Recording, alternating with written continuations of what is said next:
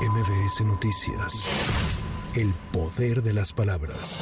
Durante la conferencia matutina, el presidente López Obrador confirmó que los nuevos libros de texto se repartirán en 30 entidades de la República y añadió que es bueno que se entreguen cuadernillos complementarios. Lo importante, y hay que agradecer que en 30 estados los gobernadores ayudaron para que se entregaran los libros. Y si se van a entregar cuadernillos complementarios, pues eso es hasta bueno, los mismos maestros lo recomiendan, no solo los libros, que se tengan los libros de texto es muy importante porque es lo básico, pero si se pueden tener libros de consulta o otros cuadernillos, también el director del Instituto Mexicano del Seguro Social, Zoé Robledo, informó que a finales de este año, el IMSS Bienestar estará operando en 24 estados del país con 692 hospitales y atenderá a 53.2 millones de mexicanos que no tienen seguridad social. El IMSS Bienestar hacia el cierre de este año, en diciembre del 2023, estará ya operando en 24 entidades con 692 hospitales, 13.886 centros de salud, es decir, unidades de primer nivel de atención y atenderá a estos 53.2 millones de mexicanas, mexicanos que no tienen seguridad social y que en ese sentido no tienen acceso a la atención médica de las instituciones de seguridad social, pero esto de manera centralizada y con una sola institución.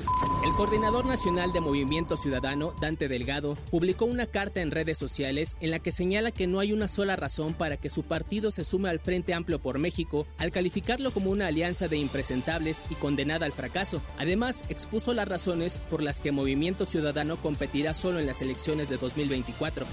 Anoche, el exgobernador de Chihuahua, César Duarte Jaques, fue vinculado a proceso por segunda ocasión, esta vez por el delito de peculado por el presunto desvío de 120 millones de pesos durante su administración. Esta nueva vinculación se suma al proceso que lleva actualmente, en donde se le acusa por peculado agravado y asociación delictuosa por el presunto desvío de 96 millones de pesos.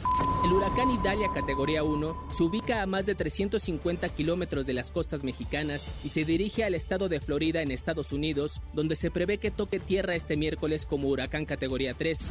Para MBS Noticias, Giro Montes de MBS Noticias. El poder de las palabras.